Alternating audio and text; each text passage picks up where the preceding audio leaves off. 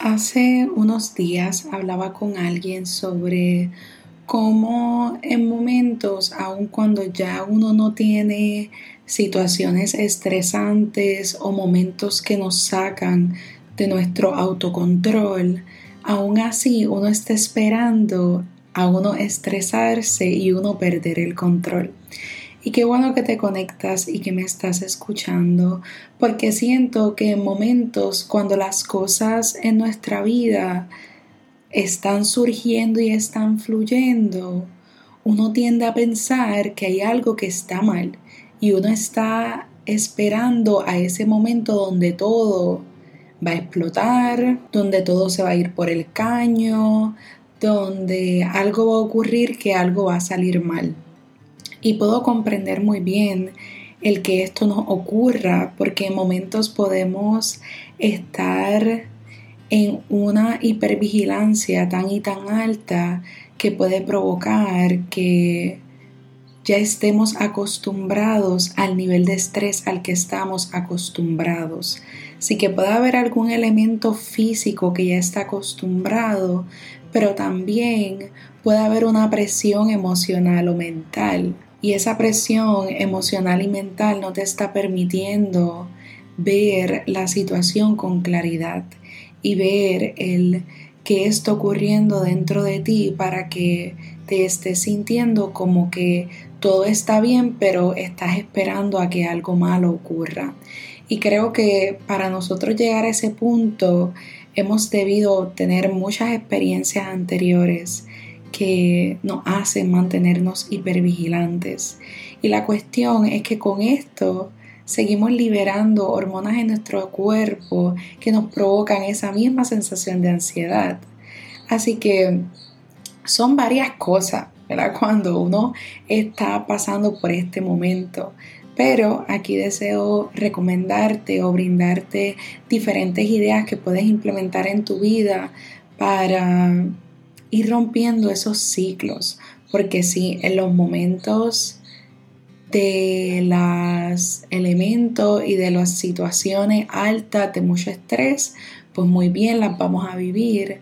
Por el momento donde ya esas situaciones de estrés están bajas, es momento también de aprovechar esos momentos bonitos que tenemos y la linda sensación que se siente uno no estar, estar estresado. Porque inclusive cuando a mí me ocurre, yo me sorprendo y a veces es, me ocurre muy de la nada el yo sentirme en tanta calma. Y eso sí me está raro cuando yo digo, espérate, no estoy estresado ahora mismo, ahora mismo estoy en calma, pues es importante también abrazar eso. Así que primero que nada es identificar qué presión mental, qué, qué elemento hay dentro de ti que no te está permitiendo salir de eso. Es una respuesta física, está entonces la mente, que puede escribir, que puede sacar ese elemento que, que sientes que debes sacar y escribirlo para mí siempre una opción que siempre me ayuda, pero puedes decirlo en un audio, puedes pintarlo, hay diferentes formas de poderlo expresar. Puedes tirar globos llenos de agua y expresar todo eso. Este, siempre hay formas de uno poder expresar eso que está ahí como que guardado y no desea salir.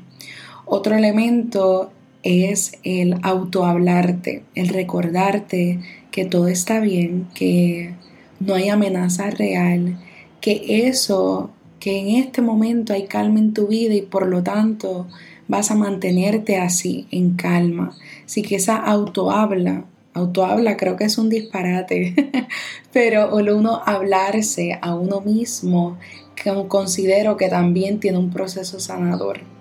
Así que también, además de autohablarnos, escribirnos, hacer este check-in emocional, debemos identificar cómo está esa área física de nosotras o de nosotros. Vamos a ingerir más agua, vamos a intentar comernos, aunque sea una fruta un vegetal, algo que sea saludable, que le dé medicina a nuestro cuerpo y también ayude en esos momentos difíciles, porque no para uno encontrar bienestar no significa que solamente hay que invertir en un área, sino podemos invertir en, en varias y unas ocurren más automático que otras. Así que Deseo invitarte a que practiquemos alguna de estas cosas, invirtamos en nuestro cuerpo, invirtamos en nuestra mente y te permitas enfocarte en tu presente, porque en la medida en que te enfocas en tu aquí y en tu ahora, es mucho mejor sacar esa carga, es mucho mejor enfocarte y es mucho mejor reducir el estrés que tienes. Así que deseo que estés bien, muchísimas gracias por escucharme y que así sea.